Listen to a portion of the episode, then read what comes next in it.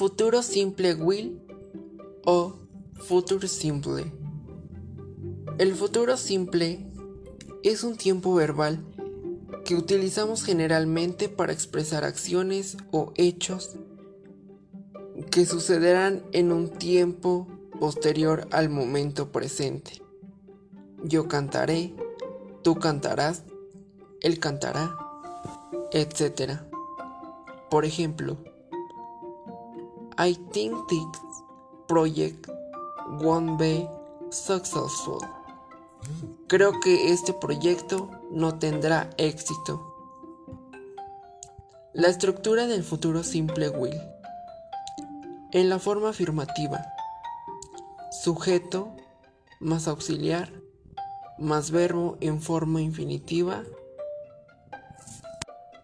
Por ejemplo, I will watch a film. Yo veré una película.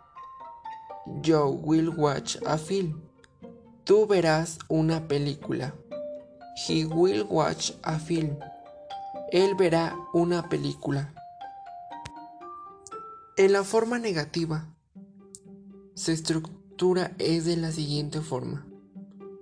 Sujeto más auxiliar más verbo en forma infinitiva. Por ejemplo, I won't watch a film. Yo no veré una película. Yo won't watch a film. Tú no verás una película. He won't watch a film. Él no verá una película. En la forma interrogativa se conforma de la siguiente manera. Auxiliar más sujeto más verbo en forma infinitiva. Por ejemplo, Will I watch a film? Yo veré una película. Will you watch a film? Tú verás una película. Will he watch a film? Él verá una película. Al igual que el resto de tiempos verbales, las oraciones interrogativas en futuro simple también cuentan con sus propias respuestas cortas. El futuro simple se utiliza para decisiones espontáneas sobre el futuro, es decir, las acciones que se llevarán a cabo no se han planeado con anterioridad al momento presente.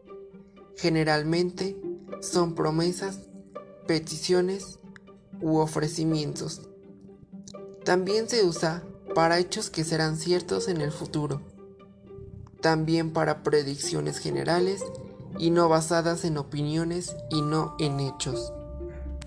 El futuro simple, con el verbo modal shall,